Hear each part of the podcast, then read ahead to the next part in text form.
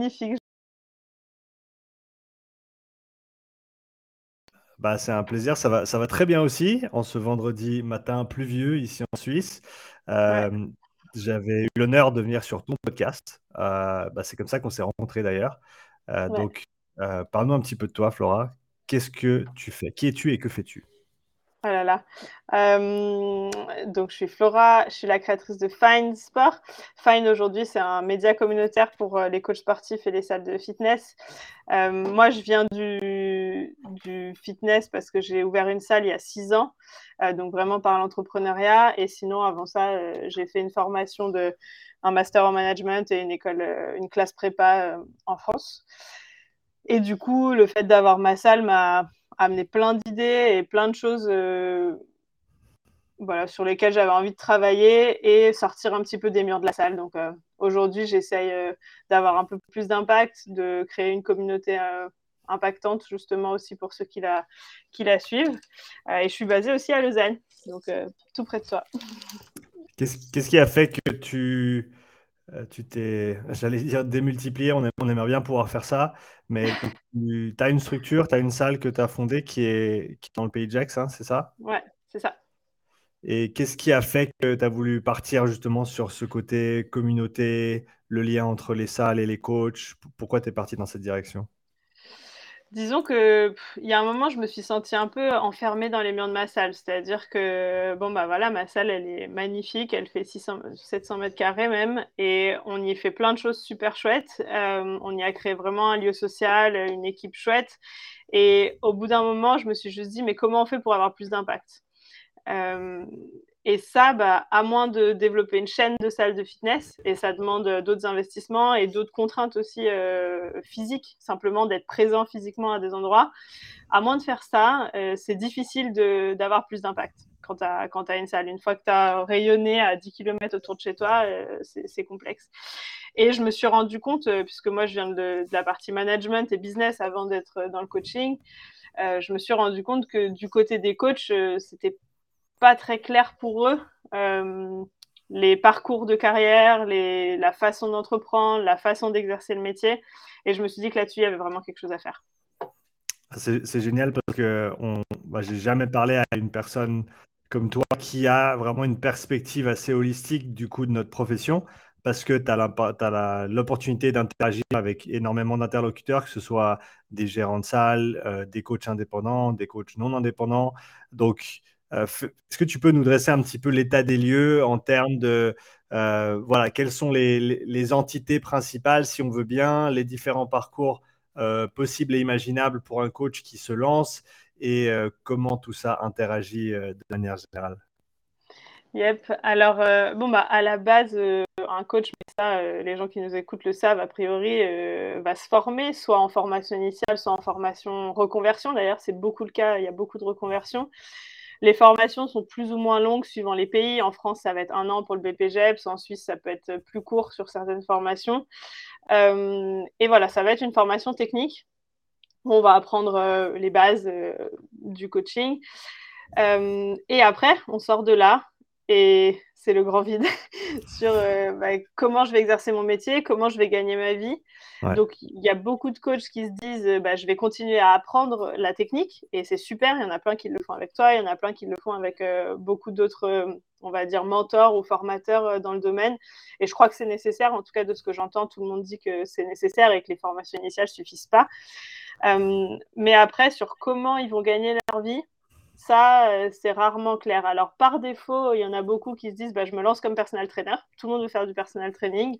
Mais je crois que ça ne s'apprend pas comme ça non plus. C'est un métier de service avant tout et c'est pas si simple. Même si on a toutes les connaissances techniques, euh, les clients ils les ont pas toujours et ils parlent pas le même langage, donc c'est pas évident de se lancer. Et puis ça demande plein de compétences d'entrepreneur, donc ça convient pas à tout le monde. Euh, et là, il y a beaucoup de déperditions. Il y en a beaucoup dans les promos qui, du coup, euh, lâchent complètement le, métier. Une autre option, c'est d'aller être embauché en salle. Euh, en salle de fitness. Alors, il y a certaines salles indépendantes où il y a des vrais parcours de carrière et des vrais euh, esprits d'équipe, et souvent ça se passe bien, il y a des évolutions possibles. Et c'est des postes assez polyvalents, forcément. Il faut savoir un petit peu tout faire, donner quelques cours aussi de temps en temps, faire du personal training, faire de l'accueil, faire plein de choses. Il y a des postes dans les grandes chaînes de fitness qui sont des postes euh, aussi très polyvalents. Et quand on dit polyvalent, malheureusement là, souvent, ça veut dire aussi pas mal de ménage et de vente. Et, du coup, les évolutions salariales euh, sont liées à la vente, en fait. Donc, euh, c'est que du commercial. Et finalement, le mmh. coach ou la coach se retrouve à faire de la vente plutôt qu'à faire du coaching. Et là, ça en dégoûte aussi pas mal. et après, il y a ceux qui veulent monter leur salle, qui montent leur salle ou leur studio. ça leur demande, ça demande aussi un gros investissement de départ et ça demande aussi pas mal de d'apprentissage, d'entrepreneuriat. Donc, euh, il y a plein de parcours possibles. Euh, le truc étant qu'ils ne sont pas très clairs quand on est en formation et que souvent, les, en tout cas, les coachs avec qui je discute, qui sortent de formation ou qui ont déjà quelques années dans le métier, disent que bah, on leur explique pas vraiment quoi. Et il y a une grosse désillusion quand ils sortent de formation à se dire mais en fait euh, je vais pas coacher toute la journée, il faut que je pense à ma carrière en fait. Et c'est un vrai job de RH en fait, de penser à sa carrière. c'est une bonne manière de, l'énoncer, c'est un, boulot de RH de, penser à sa carrière. Ça, je me retrouve exactement dans, dans ce que tu décris là. Au début, ben, voilà, je fais ma formation de, coaching quand j'étais au Canada et tu finis ta formation, tu as ton certificat, et après, trois petits points, le grand blanc, il n'y a personne, personne ne sait ce que tu fais, tu sais pas comment, tu sais pas comment, euh, enfin, tu sais comment, euh, tu sais comment faire ton métier, non, même pas, parce que moi, j'ai passé mon certif, c'était un bouquin que j'ai lu et un examen que j'ai passé, et j'ai de la chance d'avoir fait beaucoup, beaucoup de temps dans le sport avant, et dans la gestion de personnes, à l'armée, des choses comme ça qui m'ont vraiment aidé pour mon parcours. Mais au final, tu n'as aucune idée de quoi faire une fois que tu as ton certificat en main. Et je savais qu'il y avait toujours quelque chose qui me disait que j'allais avoir mon entreprise, que je devais avoir euh, une part d'indépendance. Et, ça m'a pris trois ans pour être 100% indépendant, parce que pendant trois ans, j'ai oscillé entre un petit peu de coaching privé, euh, un petit peu de coaching de groupe pour des salles, bosser pour des salles, j'ai plié des linges, j'ai fait le ménage aussi. Euh, mais pour vraiment pouvoir m'y retrouver tout seul, euh, ça m'a pris pas mal de temps. et pour moi, c'était une, une, variable non négociable. J'ai eu des opportunités de rejoindre certaines structures qui m'ont dit on te prend, tu vas, être, tu vas avoir tel salaire, ça va être bien, machin, tu vas pouvoir gérer ci, ça, ça. Mais il faut que tu sois exclusif avec nous tu peux pas avoir tes clients à côté. Et là, c'est des opportunités où j'ai dit non, parce que je vais pas lâcher mon indépendance, euh, peu importe le. Ça, ça, en valait pas la peine pour moi.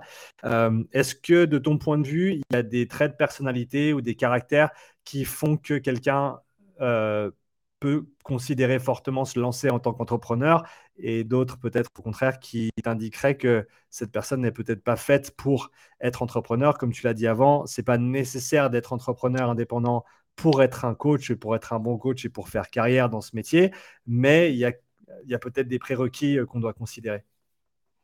Ouais, c'est clair. Tu as, vraiment mis le doigt sur le sujet prépondérant, c'est que ça ne correspond pas à tout le monde. Alors, malheureusement, aujourd'hui, c'est vrai que dans, le métier, des fois, il n'y a pas de choix. Il n'y a pas le choix. Et je me souviens au dernier événement qu'on avait organisé ensemble, euh, moi, je, je disais aussi, c'est possible d'être salarié et d'évoluer au sein d'équipes qui se développent, etc. Et il y en a qui m'avaient dit oui, mais aujourd'hui en Suisse, combien de postes tu connais qui sont comme ça? Combien il y a de postes ouverts disponibles? Il n'y en a pas beaucoup et ça c'est un autre job, mais c'est voilà, une autre question de faire développer ça euh, dans les salles. Euh, au niveau des traits de personnalité, je pense que il y, a, il, y a, il y a, beaucoup de traits de personnalité qui vont correspondre euh, au fait d'être entrepreneur, mais la première, c'est d'être capable d'accepter un haut niveau d'incertitude, je crois. Euh, et puis d'avoir vraiment confiance euh, dans le fait qu'on est capable de rebondir quoi qu'il arrive. Euh, ça, je crois que, bon, c'est chez tout le monde, hein, dans tous les cas, mais, mais dans l'entrepreneuriat d'autant plus. je crois qu'il faut être assez certain qu'on pourra s'en sortir malgré un haut niveau d'incertitude, ce qui n'est pas forcément négatif, hein, mais disons qu'il n'y a pas un salaire qui tombe tous les mois de manière certaine. Et ça demande aussi d'avoir une vision un peu plus globale, c'est-à-dire que je ne peux pas m'occuper quand je suis entrepreneur de regarder que ce qui se passe ce mois-ci. Je suis obligée de regarder ce qui se passe toute l'année. Et d'ailleurs, quand on s'est vu en septembre, tu m'as dit euh, j'en peux plus de ces mois d'août où j'ai pas de chiffre d'affaires parce qu'il n'y a, plus, a plus de clients. Euh, et c'est ça en fait. Et du coup, un coach entrepreneur, euh, et c'est pareil quand tu as ton entreprise, il y a des mois à fond et il y a des mois nuls. Et tu peux pas te contenter de regarder euh, début août, que, enfin, de pas avoir anticipé que début août, tu n'auras pas de clients, en fait. Mmh. Donc, euh, c'est surtout ça. Après, euh, et avec les, les, tests de personnalité qu'on propose aussi, on, on, se marre bien à, à, analyser ça avec les gens. Et je crois qu'il y a un gros côté aussi social. Tu vois, est-ce que, est-ce que j'ai besoin de voir du monde tous les matins ou est-ce que ça me va d'être tout seul dans mon bureau et après de voir mes, mes 5 ou 10 clients dans la journée? Est-ce que j'ai besoin d'une grosse ambiance d'équipe et d'être motivé par les autres, avec les autres? Est-ce que j'ai envie de manager ou d'être guidé il euh, y a plein de questions comme ça qu'il faut se poser sur est-ce que je suis plutôt introverti, plutôt extraverti, est-ce que je suis plutôt lié, euh, j'accorde plutôt de l'importance à la relation, à mes émotions, ou au contraire au fait, simplement au fait. Voilà, toutes ces choses-là vont impacter le fait que un ou une coach sera plus heureux en indépendant ou en ouvrant son studio ou en, salle. Et après, même si euh, il ou elle décide, peu importe laquelle de ces options-là, tu peux il peut exprimer sa personnalité dans son style de coaching aussi. Euh, on a une coach, euh, son studio s'appelle Good Vibes. Donc, ouais, elle est toute seule dans son studio, mais elle transmet son côté ultra social, par exemple. Et à côté de ça, tu as des gens qui sont beaucoup plus carrés, dans des choses beaucoup plus méticuleuses et beaucoup plus solitaires. Ça marche aussi très bien. C'est juste que ça leur correspond. Ouais, ça, ça c'est un truc qu'on m'avait dit assez tôt dans, dans ma carrière de coach, on va dire. C'est que on pense être dans un métier du sport, mais non, c'est un métier de, de, service et avec des gens. On passe, du, on passe nos journées avec des, avec des, des gens.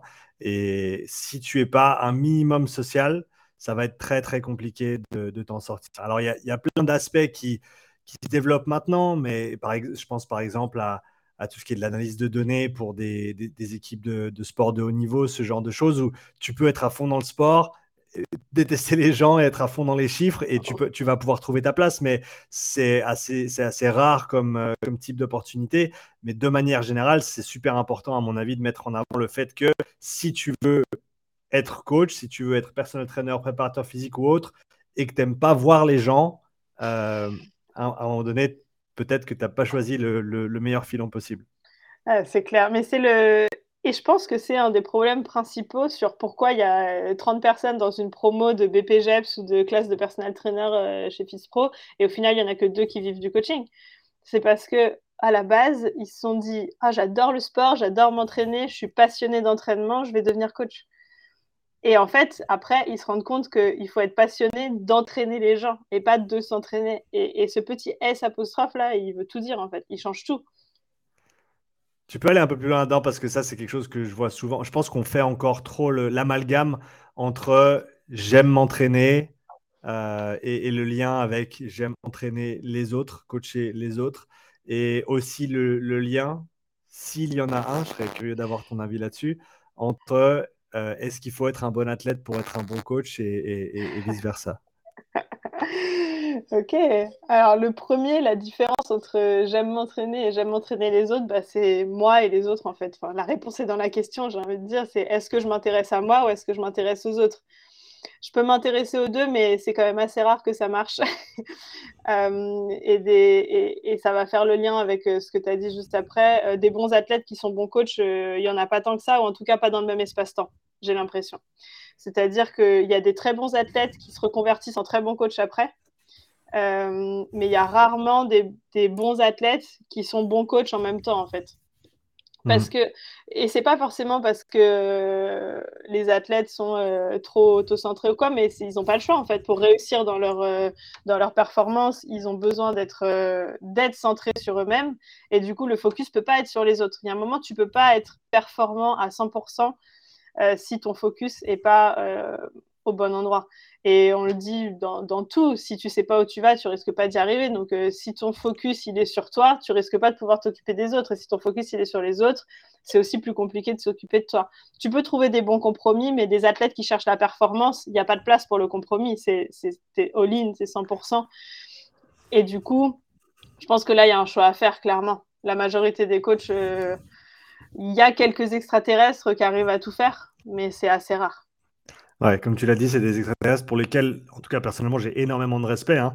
Quand tu vois quelqu'un qui coach à, haut niveau et qui performe encore à un très haut niveau, c'est, ça, inspire le, ça inspire le respect parce que la discipline nécessaire pour être euh, performant à un très haut niveau dans ces deux disciplines qui, au final, elles sont liées, mais elles n'ont pas grand-chose à voir l'une avec l'autre. Développer une entreprise et, gérer, des, gérer des athlètes, gérer des clients, et ensuite, toi, performer en tant que, en tant que personne, en tant qu'athlète, c'est deux choses qui sont très, très différentes au final. Euh, moi, je sais qu'à l'heure actuelle, euh, je sais qu'à l'heure actuelle, j'ai énormément de travail, je mets énormément de, focus sur le développement de mon entreprise, mes activités, et du coup, je sais que je ne peux pas m'investir. Euh, encore une fois, je ne dis pas que c'est pas possible, mais mm. je sais que moi, je ne peux pas m'investir à fond dans mes entraînements. Alors, je suis investi dans le sens où je, prends soin de moi, je, l'ai fait, je, fais, je, je, check la case si on veut bien. Euh, voilà, ça c'est fait, maintenant on passe à la suite. Mais je, je sais que, et, je me connais aussi, si je commence à me dire maintenant j'ai des objectifs de performance, l'espace mental que, que ça va prendre, émotionnel aussi, temporel que ça va devoir prendre, euh, ça va faire qu'à un moment donné, je vais devoir, euh, comme tu l'as dit, faire un compromis. Et là, je ne veux pas faire de compromis parce que mon objectif numéro un pour l'instant, c'est de développer mon entreprise, euh, pérenniser mes activités et faire en sorte que je puisse atteindre mes objectifs. Donc, c'est possible de faire les deux, mais je pense que si tu es, par exemple, au début, au début de tes années de coaching, eh ben, peut-être de se dire que ce n'est pas, pas les deux, trois prochaines années qu'il faut aller taper des PR tout le temps, parce que toute l'énergie que tu mets dans ça, c'est peut-être l'énergie qu'il faudrait pour développer ton entreprise, développer ton activité en tant que coach C'est clair, c'est vraiment une question de focus et, et tu l'as dit, pour je l'ai vécu aussi quand, euh, quand je faisais du kickboxing euh, en compétition il y a quelques années. Euh, quand tu t'entraînes pour tes combats, en fait, c'est ça ton job, c'est plus ton loisir, ton sport, c'est ton job de t'entraîner mmh. pour de la performance. Et du coup, mon boulot, la gestion de ma salle, devenait mon loisir, entre guillemets, à côté, mais j'étais pas à 100%. Et, je fais un énorme check à mon associé Mathieu qui, qui n'a rien dit pendant cette période-là et qui me l'a juste dit après. Ouais, bon, il y a pas mal de trucs que tu as laissé passer quand même. je dis, ouais, je suis désolée. Donc, j'ai voilà, été un peu forcément déconcentrée parce que très focus sur mes entraînements, mes combats. Et, et voilà, donc c'est c'est vraiment une question de focus et tu l'as dit après pour euh, les jeunes coachs qui veulent euh, démarrer leur entreprise. Euh, on touche aussi du doigt un truc hyper répandu de tous ces jeunes coachs qui se lancent et qui du coup montent sur Instagram tous leurs pierres et leurs abdos. Je ne sais pas ce que tu en penses, mais disons que je ne suis pas sûre que ce soit ça qui intéresse le plus les clients et que ce soit ça qui soit le plus pertinent pour développer son entreprise. Bah, ce, qui, est traître, c'est que montrer son cul et ses abdos, euh, ça te permet d'avoir énormément de visibilité sur les réseaux. Et euh, ça peut être corrélé à ton succès en tant que, coach.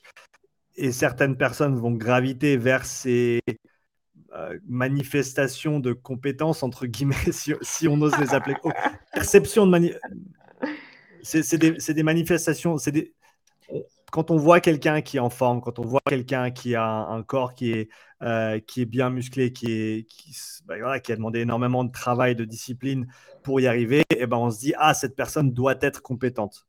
Et si moi, je veux atteindre ces objectifs-là, si je veux perdre du poids, si je veux leur ressembler, etc., eh ben, ils peuvent sûrement m'aider parce qu'eux, ils l'ont fait pour eux-mêmes. Euh, qui, qui est juste dans certains contextes, qui est juste pour, pour certaines mmh personnes. Hein. C'est, le but, c'est pas de dire que parce que, parce que tu as un cul ou des abdos, euh, tu ne vas pas être un bon coach ou tu peux pas être un bon coach.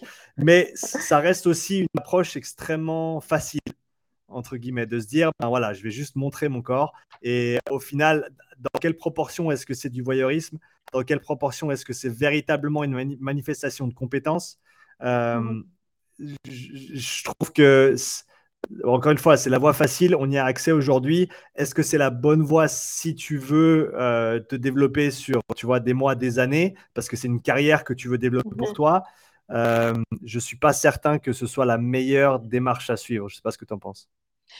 Bah, je pense que ça correspond pour un certain type de personnes, on l'a dit, qui vont se sentir inspirées par, euh, par ces physiques qui, qui, voilà, qui sont, euh, comme tu dis, euh, aboutis, réussis, je ne sais pas. Donc, ça va inspirer un certain type de personnes. Mais pour moi, si je le raccorde à la partie business, tu vois, quand tu, quand tu montes un business, tu tu t'intéresses au taux de pénétration du marché. En gros, c'est quoi? C'est sur 100 personnes euh, en Suisse, par exemple, combien il y en a qui sont inscrits dans une salle de fitness? À l'époque où j'ai euh, ouvert la salle, en France, c'était autour... Merci Ken. en France, c'était autour de 6%.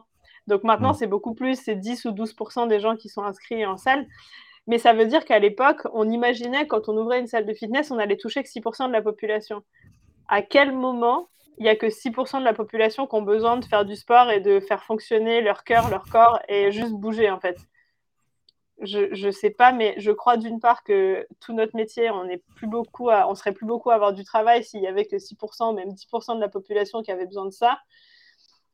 Et d'autre part, euh, c'est quand même triste. Ça veut dire que 90% de la population n'aurait pas besoin de faire du sport. Alors, ils peuvent en faire ailleurs, bien sûr, mais les coachs et notamment les personnels traîneurs vont accompagner les gens dans toutes leurs activités, même ceux qui vont après faire de l'outdoor. Euh, voilà. Donc, c'est quand même dommage. Et du coup, pour moi, ça se rapproche un peu à ça. C'est-à-dire que les gens qui vont être euh, inspirés par euh, ces personnes qui vont montrer vraiment la partie purement euh, physique, c'est déjà des gens qui sont intéressés par le fitness et qui sont prêts à s'inscrire potentiellement. Et donc, je pense que ces 6-10% du marché, c'est rien c'est très très peu. Et pour des coachs qui veulent se développer, à mon avis, euh, bah, en fait, il faut parler à tout le monde parce que tout le monde potentiellement a besoin de bouger. Tout le monde potentiellement a besoin qu'on s'occupe un peu d'eux, qu'on les accompagne. Euh, et même quand on est dans le métier, moi, je suis la première à me faire coacher parce que juste, j'ai pas le temps en fait. J'ai pas d'espace mental disponible pour concevoir mes entraînements, pour planifier un petit peu ce que je vais faire, etc. Bien sûr, j'ai des idées, j'ai des choses que j'aime faire, mais, mais j'ai besoin d'aide aussi c'est déléguer, déléguer une partie importante de, ta semaine, en fait. Euh, déléguer à quelqu'un de compétent euh, que tu auras choisi pour faire en sorte que, voilà, comme tu l'as dit, tu aies plus d'espace mental pour, pour, tout le reste. Et pour revenir sur ce qu'on disait avant, euh, par rapport aux, personnes qui affichent leur physique dans l'espoir de euh, d'acquérir des clients, hein, parce que pour, pour les coachs, en, tout cas, qui décident de payer comme ça, euh, c'est ce qu'ils font en partie ou complètement. Il y, a aussi l'idée de se dire, ben, comme tu l'as dit, idéalement pour moi, sur 100 personnes, il y en a 100 qui font du sport, en tout cas qui pratiquent une activité physique. Parce que tout le monde peut en bénéficier, de l'ado jusqu'à jusqu'à la personne de, dans un âge avancé, tout le monde en a besoin, tout le monde peut en bénéficier. Donc, si on doit multiplier les, méthodes et les approches pour atteindre tout le monde, ben voilà, je pense que c'est peut-être mieux comme ça, mais je pense qu'il ne faut pas se leurrer non plus. pour les coachs, on en revient aux coachs là parce qu'on a parlé un petit peu du, public de qui on essaie d'atteindre, mais pour les coachs qui veulent développer leur activité professionnelle dans le temps, euh, ça peut peut-être être une manière d'acquérir un petit peu de trafic et de la visibilité à un moment donné dans le temps mais ça devrait de loin pas être la, seule approche parce que euh, en fait, on, voilà, c'est cool, c'est cool que tu aies des abdos ou, que tu aies des forceps bien développés, mais au final, c'est pas ça qui fait que tu es compétent en tant que coach. Donc après, c'est toujours compliqué de, euh, de communiquer ça parce qu'on a, parce qu'on a, si, si on a bien bossé. Hein. Encore une fois, discipline, euh, travail, c'est pas des avoir un beau corps, c'est pas quelque chose qui, qui se fait euh, en, restant au lit. Euh, donc respect à toutes ces personnes, bien sûr. mais, mais est-ce que c'est l'atout numéro un à mettre en avant pour développer son coaching? C'est ça la question. je, pense que c'est un atout important de montrer qu'on sait le faire. Ça, c'est sûr mmh. que ça donne confiance. Ça inspire, ça donne confiance. Et là-dessus, euh, il faut vraiment pas que les gens qui nous écoutent et qui ont mis une fois une photo de leurs abdos sur Instagram se disent ah ouais mais là ils sont en train de bitcher sur nous. Non, pas du tout. Il y a beaucoup de respect par rapport à ça. Simplement, comme on l'a dit, euh, le coaching c'est s'occuper des autres et c'est savoir s'adapter à chaque personne. Et du coup, euh, ce qu'on a fait sur nous, bah, ça a marché pour une personne en fait. Nous, c'est tout. Et donc, c'est respect que ça ait marché sur une personne, mais maintenant, qu'est-ce que la compétence? Est-ce que la compétence, c'est d'avoir su le faire une fois sur soi? Ou est-ce que la compétence, c'est de savoir le répéter et l'adapter sur un maximum de personnes possibles, puisque c'est ça qu'on veut aussi dans le coaching? Donc, moi, j'attendrais, euh, si j'étais cliente, euh, j'attendrais des, des, coachs qui sont sur les réseaux ou même ailleurs, que dans leur communication, il y ait certes ce qu'ils ont réussi à faire pour eux, parce que ça joue, bien sûr, mais aussi une preuve qu'ils sont capables de s'adapter aux gens, en fait, de s'adapter aux autres et de s'intéresser aux autres. Parce que je pense qu'un bon coach, c'est aussi un coach qui est bienveillant. Euh, on nous le dit souvent à la salle, euh, oui, mais pour toi, c'est facile de t'entraîner, tu es là toute la journée. Alors, on a aussi un boulot, mais c'est vrai, c'est plus facile. On est dans le métier, on est, dans la salle, on n'a pas besoin de trouver euh, la garde d'enfants, un petit peu maintenant quand même, mais on n'a pas besoin de trouver le transport, euh, etc., le payer l'abonnement. Il y a plein de barrières qui tombent, c'est plus facile. Mais ça demande quand même de l'organisation. Et je pense qu'il faut, pour être un bon coach, toujours aussi être conscient du quotidien de nos clients et de, de à quel point ça leur demande un effort aussi de s'entraîner et de leur dire enfin, de savoir leur dire aussi que c'est pas si facile en fait. C'est pas, bah, t'as qu'à juste bien manger le matin et juste faire ta séance trois fois par semaine. Non, c'est pas si simple. Il y a des gens qui ont plein de contraintes et, et ça leur demande beaucoup d'énergie de venir s'entraîner et ça leur demande encore plus d'efforts. Donc il faut aussi être conscient de ça et les encourager là-dedans. Ouais, ouais, c'est super important. Si on, on revient sur le, le coach qui se lance, qui veut se lancer, à quels aspects il doit faire attention dans justement à quoi il doit prêter attention s'il veut, on va dire, commencer du bon pied dans son activité de coaching euh, ou pour quelqu'un qui est dans un stade un petit peu plus avancé, qui veut développer son activité un petit peu plus. Euh, pour toi, quels sont les, piliers fondamentaux pour, euh, pour un développement dans le temps d'une activité de, de, coaching, que ce soit en indépendant ou au sein d'une structure qui nous emploierait? Alors, je pense que le premier sujet, c'est de bien se connaître soi, déjà. Alors, pour le coup, voilà, là, c'est de mettre le focus sur soi, sur qu'est-ce qui est important pour moi et qu'est-ce que je serais capable de faire sur le long terme. Est-ce que ce sera difficile pour moi de gérer mes finances, mon admin, etc. sur le long terme ou pas? Est-ce que ce sera difficile pour moi d'être tout seul toute la journée? Est-ce que, voilà, vraiment bien se connaître pour déjà bien choisir son statut?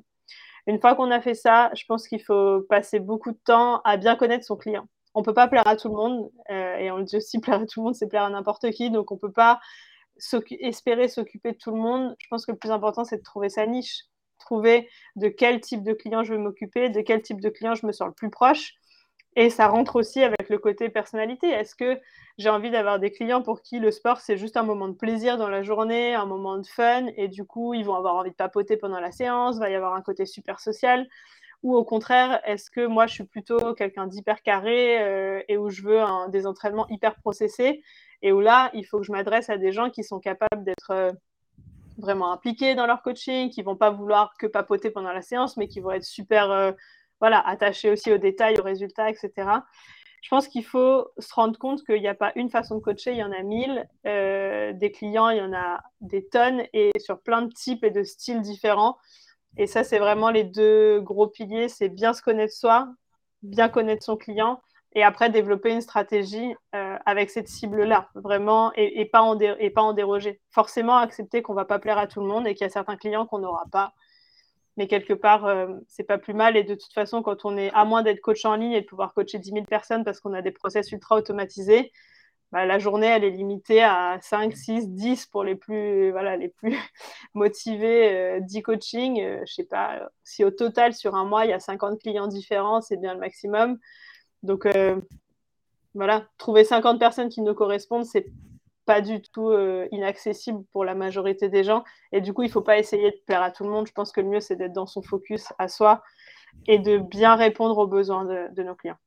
Ouais, surtout dans un premier temps, je pense. C'est c'est pas quelque chose c'est pas une une manière de voir les choses qui me qui me plaise particulièrement au départ, mais je pense que je suis revenu un petit peu sur mes pas et au début, en tout cas, c'est super important de de savoir exactement à qui tu parles parce que encore une fois, comme tu l'as dit, ça ça va énormément simplifier, euh, ça va énormément simplifier ton process de communication parce que tu sais à qui tu parles et tu sais qui tu es, comme tu l'as dit, te connaître, connaître ceux à qui tu veux euh, parler.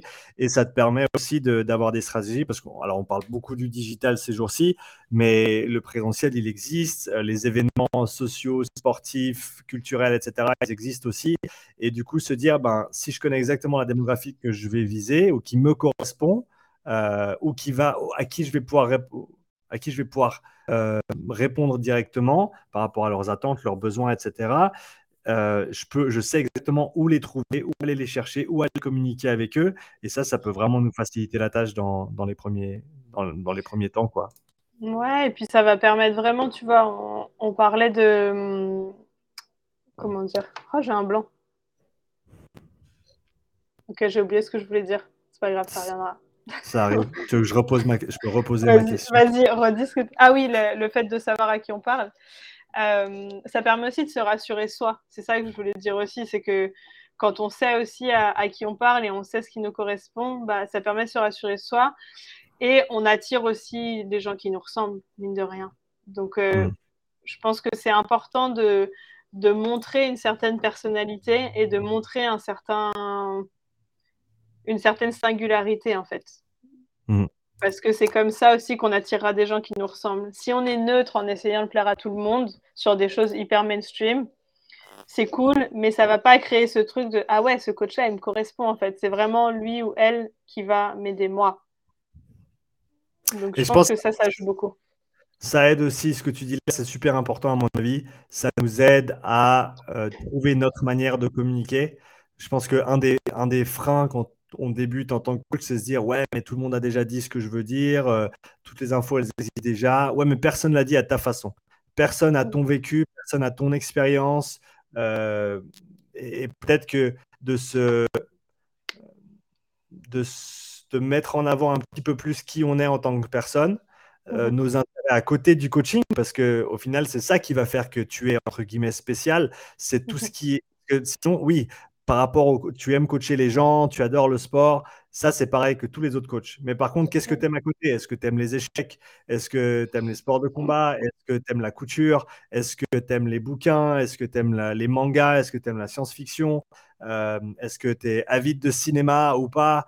Euh, Je veux dire, toutes ces choses-là qui au final n'ont rien à voir avec le coaching, bah, c'est ce qui va peut-être faire qu'une personne se sent un peu plus proche de toi dans ta communication parce que ah il a toujours des références de manga moi j'adore les mangas. Du coup ben, on est un peu sur la même page. Ah puis ben, au final il parle de il ou elle parle de coaching. Donc euh, ah ben on s'y retrouve. Euh, et, peut-être on met pas assez l'accent sur qui on est. On essaye de toujours euh, pousser dans le sens de, du mhm. sport du coaching. Mais si on poussait un peu plus notre personnalité vers l'avant ça nous permettrait d'atteindre plus de monde qui nous correspond au final. Ouais, c'est clair. Et c'est ça qui crée du lien. Hein. Le coaching, c'est un lien mmh. d'humain à humain avant tout. Donc, euh, il y, a ce côté-là de se sentir proche. Euh, je pense que c'est super important. Et encore une fois aussi, le truc où on dit oui, mais tout ce que je veux dire, tout le monde l'a déjà dit. Oui, c'est sûr, en partie, mais dans un microcosme de spécialistes aussi. C'est-à-dire que oui, en tant que coach, on va suivre d'autres coachs et suivre aussi d'autres personnes du milieu. Mais nos clients, ils suivent pas forcément tous ces gens-là. Donc, nos clients, ils sont à, en tout cas, euh, moi pour la salle, si on parle dans le physique, nos clients, ils sont à 5 km à côté de la salle et ils suivent pas tous les coachs sur Instagram. Ils, suivent peut-être les trois salles qui sont euh, autour d'eux. Et c'est pour ça que c'est hyper important de cibler vraiment à qui on s'intéresse et quelle est l'information que ces gens ont. Tu vois, à, qui euh, ils s'intéressent, quelles sont les informations qu'ils reçoivent, qui sont les gens qui suivent. Euh, j'avais un, formateur qui disait pour euh, influencer quelqu'un, il faut déjà savoir qui l'influence. Et ça, je crois que c'est le plus important aussi de s'intéresser aux gens et de savoir par quoi ils sont influencés. Et du coup, adapter aussi sa communication par rapport à ça. Ça, c'est un, fait qui est assez le mot bouleversant me vient à l'esprit, c'est peut-être pas le bon, mais je pense qu'on on est dans ces, dans ces parages-là. Le, le, fait que si tu regardes le téléphone de, de quelqu'un d'autre, comme tu as dit, qui peut littéralement être ton voisin de, de palier, et eh ben leur feed Insta ou, autre va être complètement différent. Il n'y aura peut-être pas deux comptes euh, communs que l'on suit.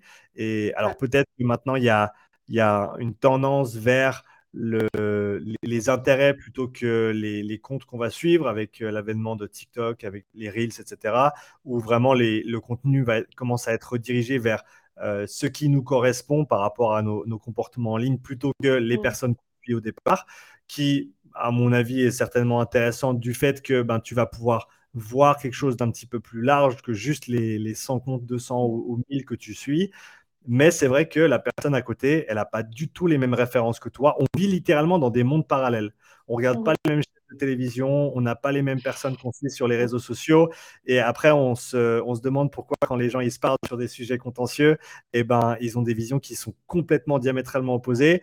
Et il n'y a aucun terrain d'entente parce qu'au final, les informations de départ étaient complètement différentes. On a littéralement des, euh, des univers différents dans lesquels on, évolue. Et ce que tu as dit là, c'est, je, veux le remettre en avant. il n'y a personne qui suit tous les mêmes coachs que toi. Et parce que toi, tu vois l'information dix fois par jour parce que tu suis les coachs, euh, la, personne que tu vas essayer d'atteindre et avec laquelle tu souhaiterais travailler ou qui va pouvoir bénéficier de tes services, elle, n'a pas ces informations. Euh, et c'est ces personnes-là qu'il faut essayer de s'adresser et façonner ton message pour qu'il soit le plus pertinent possible pour cette démographie. Ouais, et, et, on en revient aussi à la question du focus, c'est-à-dire que tu me demandais quels sont les, les points de, fondamentaux pour la réussite, on va dire, euh, dans le coaching, mais comme dans, dans tous les métiers, je crois, c'est de savoir mettre son focus, placer son focus sur l'autre et pas sur soi. Et pas se dire, bah voilà, moi, tout ce que je sais, c'est ça. Je sais qu'il faut manger tant de protéines et de glucides le matin, euh, etc. Non, c'est qu'est-ce que l'autre sait et qu'est-ce qui est important pour lui et quel est son quotidien. Euh, et ça, une, ça demande d'avoir une vision beaucoup plus holistique au final euh, du coaching et de l'humain. Et c'est vrai que ça, c'est vraiment une question de personnalité. Donc si on n'est pas capable d'avoir ça, bah, peut-être que c'est mieux de travailler en salle les premiers temps pour être un peu plus guidé aussi. Mm. Tu vas avoir les clients qui viennent par la salle parce qu'au final, ce job-là, de se poser vraiment des questions sur euh, qui on veut toucher, comment on va communiquer, comment on va ramener du monde, bah, du coup, c'est plus le gérant de la salle ou la gérante de la salle qui l'aura. Et toi, en tant que coach, tu vas pouvoir te concentrer que sur le métier, euh, sur le métier purement technique, qui au final, on s'en rend compte euh, de plus en plus, n'est qu'un millimètre de la palette d'exercices du coach. Ouais, et surtout, c'est je pense qu'on en revient à l'humain, les, compétences techniques et les connaissances techniques en tant que coach, dans la grande majorité des contextes de coaching, c'est pas très très important au final. Parce que, parce que le fait de savoir amener quelqu'un vers des exercices plus complexes au fil du temps, bien sûr, c'est important euh, jusqu'à un certain point selon les, objectifs. Mais après, voilà, savoir aider les gens à changer leur comportement, parce qu'au final, c'est ça qu'on essaye de faire, c'est influencer et, changer euh, vers le mieux les comportements de, nos clients. Euh, mais, ça, ça ne se fait pas en sachant exactement les pourcentages de, 1RM qui correspondent au squat, au bench et, toutes les différentes variations du monde. Euh, et, peut-être que recentrer un peu la discussion sur eh ben, comment est-ce que je peux améliorer mes compétences d'humain à humain et euh, comprendre comment mieux accompagner les gens, ça me servira peut-être plus que de connaître tous les détails techniques euh, de la physiologie humaine. Moi, c'est mon dada, j'adore ça, mais c'est de loin pas la chose la plus importante si tu veux être un, coach compétent et que tu, veux accompagner et aider tes clients au mieux. Quoi. Mmh. Ouais, et encore une fois, compétence, euh, qu'est-ce que ça veut dire, tu vois Parce que par rapport à comment dire, à tous les détails que tu vas essayer d'aller chercher. Toi, tu es aussi vachement dans le côté euh, voilà, professionnel et perfectionniste, d'aller le plus loin possible dans le détail. Mais est-ce que tu serais capable de connaître tous les détails pour tous les sports? Il y a un moment, tu es un petit peu obligé aussi de te focus sur plutôt l'endurance, plutôt quel type d'athlète? Non, moi je me focalise pas, je m'en fous, je travaille avec tout le monde, j'adore. plus il y a de sport, mieux c'est, plus j'apprends, c'est un truc de ouf et je m'arrêterai jamais. Mais, mais c'est peut-être pas, la, c'est peut pas la, la, la, bonne recette. Enfin, moi je sais que je suis très éparpillé dans la manière dont j'apprends, mais ça me convient aussi très bien. On en revient à, savoir qui on est, comment on fonctionne. Moi je fonctionne moi, j'ai besoin de pouvoir partir de gauche à droite, d'en haut en bas, d'aller chercher dans tous les coins, parce que c'est vraiment la manière dont j'opère. Mais, et, en même temps, je suis très aussi structuré dans, dans, certains aspects de ma personnalité, dans certaines façons de faire les choses. Donc, mais, mais encore une fois, ça c'est ma manière de faire les choses. Euh, mais après, comme tu le disais, c'est n'est pas nécessairement approprié dans tous les contextes. Moi, j'ai envie de te faire un test de personnalité du coup maintenant. on, le fait, on le fait et on, fait, euh, on fait une visio pour, euh, pour le passer en revue, comme ça les gens ils voient un petit peu à, quoi ça ressemble, avec plaisir. Trop cool, trop cool. Super, super intéressant, ça permettra aussi de voir euh, ce que toi tu avais identifié déjà, comment, voilà, comment tu l'as mis en pratique après, enfin comment tu adaptes aussi. Super mhm. fun. Je vais, je vais essayer de deviner avant que tu le fasses. ce, sera, un chouette petit jeu. Je me, je me réjouis de voir le, le, résultat en tout cas. Trop bien. si on, on, revient sur euh, le développement de carrière pour les coachs, on a parlé de l'entrepreneuriat, d'être indépendant, on a parlé de travailler pour des salles. Euh, comme tu l'as dit, travailler dans une structure dans un premier temps pour les jeunes coachs, ça peut aider, ou les nouveaux coachs, ça peut aider à euh, avoir cette structure, de ne pas avoir ce souci de tous ces détails administratifs, financiers, communication, etc., et de juste faire le taf. pour les personnes qui décident de s'engager dans cette voie-là, donc d'intégrer une structure, une équipe, quelles sont les meilleures manières de continuer à se développer dans un tel environnement, dans le temps, euh, sans justement, comme tu l'as dit, rester peut-être bridé euh, à, certaines activités qui peut-être au début sont nécessaires, hein, c'est des, des, paliers nécessaires des fois, euh, plier des linges, faire de la vente, etc., faire un petit peu le ménage, mais au final, c'est peut-être pas ça à, quoi les gens aspirent ou ils, veulent ils aspirent à, plus.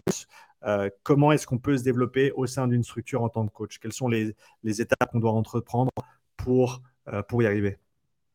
Alors, je crois qu'il y a autant de réponses que de structures, parce que c'est un marché qui est très éclaté et ça, justifie aussi d'ailleurs pourquoi nous, on essaye de rassembler et d'avoir beaucoup de discussions avec un maximum d'acteurs pour pouvoir aussi peut-être à un moment transmettre des bonnes pratiques qui seront répétées dans, plein d'endroits. Mmh. Euh, Aujourd'hui, dans les grandes chaînes, il semblerait qu'il y a assez peu de marge de manœuvre et qu'il n'y a pas vraiment des parcours de carrière très définis et que des coachs, même que ce soit des coachs court peuvent rester 10 ans euh, au même salaire à donner les mêmes cours. Ils, fidélisent beaucoup plus après 10 ans, bien sûr, et ils sont beaucoup, c'est des atouts beaucoup plus importants pour la structure.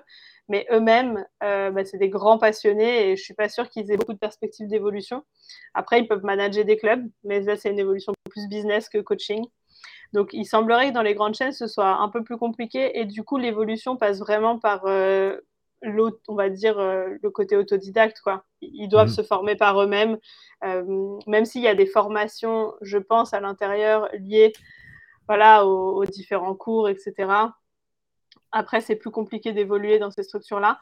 Après, dans les structures indépendantes, bah, comme je disais, il y a autant de réponses que de, que de structures. Et je crois que la première des choses, c'est d'être assez ouvert euh, dans la discussion avec euh, les gérants, les gérantes et, le reste de l'équipe, de pouvoir dire bah, quelles sont mes aspirations. Ça demande effectivement de, encore une fois, de bien se connaître pour avoir bien identifié ses aspirations et d'avoir aussi un petit peu analysé est-ce que dans la structure, euh, ça peut être pertinent ou pas que j'évolue comme ci ou comme ça.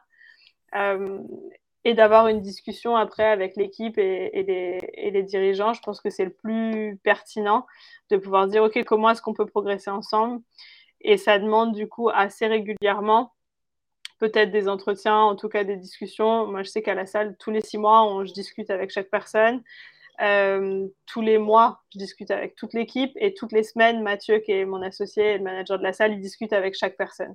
Ce qui hmm. fait qu'on a un suivi très précis de toute l'équipe et du coup, il y a beaucoup d'opportunités pour discuter si jamais il y a des questions sur l'évolution, si jamais il y a besoin d'apprendre d'autres choses.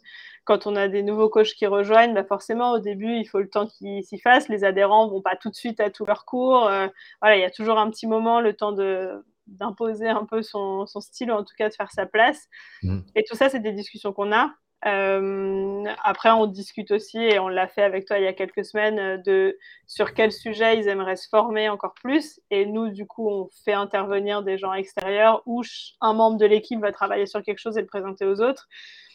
Dans les structures indépendantes, c'est beaucoup plus flexible. Donc, euh, soit on le fait en équipe, soit et puis, enfin, soit et probablement un peu des deux, on le fait aussi un peu de son côté. Et pour l'instant, c'est un petit peu éclaté. Il y a plein de gens comme toi, comme Kevin Ferreira, comme Ken, comme Andy Poiron, comme euh, voilà, je ne saurais même pas tous les, lister, qui mentorent d'autres coachs, qui ont chacun leur euh, système et leur sujet de prédilection. et je pense que c'est important de faire un peu un panorama de tout ce qui existe et, de trouver aussi les personnes qui correspondent. Et on prépare d'ailleurs avec Find un, un truc un peu récapitulatif, un panorama de toutes les formations et de tous ces gens qui interviennent mmh. pour que ce soit aussi un peu plus clair pour les coachs, pour pouvoir dire, OK, sur quoi j'ai envie de me former aujourd'hui, euh, sur quoi j'ai envie d'aller plus loin? Est-ce que c'est que de la formation en ligne? Est-ce que quel est mon budget? Est-ce que je peux aller en séminaire? Est-ce que je peux me payer tout un programme de mentorat? Est-ce que j'en ai besoin? Il y, a plein de choses euh, à, réfléchir et c'est pas toujours évident de faire la part des choses euh, pour les jeunes coachs, en tout cas devant la masse d'informations et de gens qui vendent de la formation complémentaire. Si on prend la perspective inverse euh, pour des gérants de structure, mhm. qu'est-ce qu'ils peuvent mettre en place? Tu as parlé de, quelques, éléments que toi tu as mis en place, que vous avez mis en place chez toi à la salle.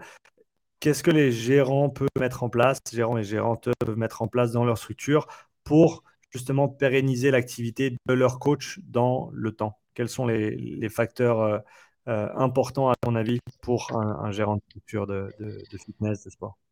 Je pense que la première des choses, c'est, j'ai toujours un peu les mêmes réponses, hein, je radote, mais c'est de s'intéresser à la personnalité de leurs équipes, en fait, déjà. Mhm qui, sont les membres de mon équipe, quelles sont leurs aspirations et dans quelles situations ils sont les plus à l'aise, dans quelles situations ils sont pas performants et comment je fais pour les faire évoluer si je veux les fidéliser. Donc ça demande beaucoup de présence et on remarque déjà que dans beaucoup de salles, les gérants sont pas toujours présents ou en tout cas, ils n'ont pas le temps de s'occuper de, de ça. Donc c'est peut-être ça où il faut déjà accorder pas mal de temps pour s'intéresser à son équipe. Euh, une fois qu'on sait avec qui on travaille, là, c'est intéressant de pouvoir mettre en place peut-être des, comment dire, même pas des stratégies, mais des différentes séquences d'ateliers, par exemple, de formation pour l'équipe. Alors après, au niveau pratique, euh, c'est toujours un petit peu galère parce que bah, tout le monde travaille un peu euh, tout le temps et donc trouver des horaires qui correspondent à toute l'équipe, c'est pas toujours évident, mais mettre des séminaires un peu réguliers avec l'équipe, je pense que c'est important. Euh, chez nous, c'est tous les mois parce que c'est vrai qu'au niveau planning, c'est plus complexe et puis il faut pas non plus donner trop d'informations, mais euh, chez nous, c'est tous les mois. Après, ça peut être aussi plus simplement donner des accès à des formations en ligne que, que les gens de l'équipe font à leur guise quand ils veulent. Ça peut être mettre à disposition des temps payés sur le temps de travail pour peut-être s'entraîner ensemble et progresser ensemble entre coachs. Euh, ça peut être participer à des événements, emmener une partie de l'équipe ou toute l'équipe dans les salons, euh, les salons du fitness ou euh, le FIBO en Allemagne ou même IRSA aux États-Unis qui est juste une pépite tellement ils sont en avance forcément sur nous parce que les États-Unis ont toujours 10 ans d'avance sur nous. Il y a plein de choses possibles. Je crois que l'intérêt, c'est l'essentiel, c'est de s'intéresser à l'équipe et s'intéresser aussi où est-ce qu'on va les emmener, peut-être les emmener dans la vision aussi les emmener dans la vision pour qu'ils aient envie de rester, qu'ils sachent, euh, où ils vont et puis qu'ils aient envie de rester dans l'équipe. Sinon, c'est sûr que euh, bah, va y avoir beaucoup de turnover et il y en a souvent beaucoup. Ça, c'est un sujet qui me fascine et qui me passionne, c'est le sujet de la culture d'entreprise. Comment tu développes la culture de ton entreprise et comment est-ce que tu transmets justement ces valeurs aux personnes qui y prennent part pour justement euh, fidéliser, c'est pas bon terme, mais voilà, pour faire en sorte que ces personnes, elles, sentent qu'elles appartiennent à cette aventure, à ces valeurs, à cette culture, euh, qui fait qu'au final, tu vas avoir une bien meilleure rétention au niveau de ton staff et tu vas avoir un staff qui bosse ensemble et qui, sait pourquoi. Comment est-ce que tu développes ces aspects-là quand peut-être tu, lances une salle, tu, ouvres un espace avec un ou, deux coachs au départ euh, ou que tu évolues vers, euh, vers des chiffres un petit peu plus importants? Comment est-ce que tu fais cette transition euh, et qu'est-ce que tu mets en place pour développer cette culture? Alors j'espère que enfin j'espère pouvoir répondre avec, en tout cas je réponds avec beaucoup d'humilité à cette question parce que c'est un sujet qui est très compliqué et où je crois qu'on apprend tous les jours euh, là-dessus. Euh, moi, j'y accorde énormément d'importance. J'ai essayé plein de choses et j'apprends encore tous les jours euh, là-dessus. Le premier sujet, encore une fois, c'est de bien définir sa culture c'est qu'avant d'embarquer une équipe dedans, il faut que toi, tu l'aies bien définie. Alors, soit elle se définit en groupe, mais il faut faire attention parce que si tu la définis en groupe, il ne faut pas qu'elle tombe dès que quelqu'un s'en va. Euh, soit tu la définis toi quand tu montes ton projet, et puis après, tu embarques les autres dedans. Et du coup, tu attireras des gens qui y adhèrent et tu repousseras des gens qui n'y adhèrent pas. Et du coup, il faut être prêt aussi à ça. Euh, donc déjà, il faut bien la définir. Et pour bien la définir, il y a plusieurs choses à faire. Définir sa mission, définir ses objectifs, définir ses valeurs. Ça, c'est vraiment euh, les choses les plus importantes à faire. Après, pour intégrer l'équipe dedans, bah, c'est bien de la partager, mais surtout de les faire parler aussi sur qu'est-ce que ça veut dire pour toi et comment toi, tu peux retransmettre et euh, faire rayonner, on va dire, ces valeurs. Euh, je prends un, truc tout bête. pour nous, la première valeur, c'était une des premières valeurs, c'était l'authenticité. Alors, c'est bien de l'avoir dit, mais qu'est-ce que ça veut dire quand j'accueille un client à l'accueil Tu vois? Est-ce que ça veut dire que je lui sors un discours tout fait ou est-ce que je commence par lui poser des questions sur lui ou sur elle et m'intéresser à, quel est son besoin? Euh, Est-ce que euh, je parle de moi ou pas? À quel niveau? Euh, Il y, a plein de choses qui vont être importantes à relever sur comment moi je fais vivre la culture d'entreprise une fois que j'ai défini trois valeurs sur un joli papier blanc. comment je le fais vivre dans la boîte quoi.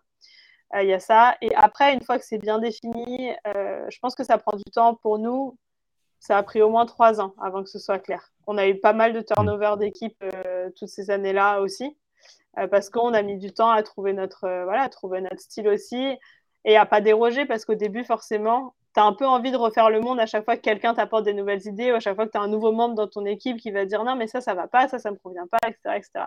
Donc au début, euh, tu tâtonnes un peu, tu te remets un peu en question à chaque fois qu'un client ou un membre d'équipe te remet en question. Et puis avec le temps, bah, tu assois un peu plus euh, ta vision et tu dis, OK, maintenant ma vision c'est ça, soit tu rentres dedans, soit tu rentres pas dedans et c'est OK.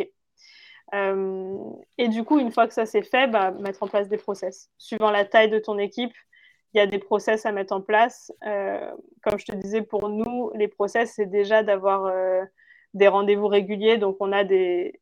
Après, on utilise pas mal d'outils informatiques aussi, hein, les Google Agenda, un outil qui s'appelle Popwork qui permet de récolter les feedbacks de l'équipe euh, toutes les semaines.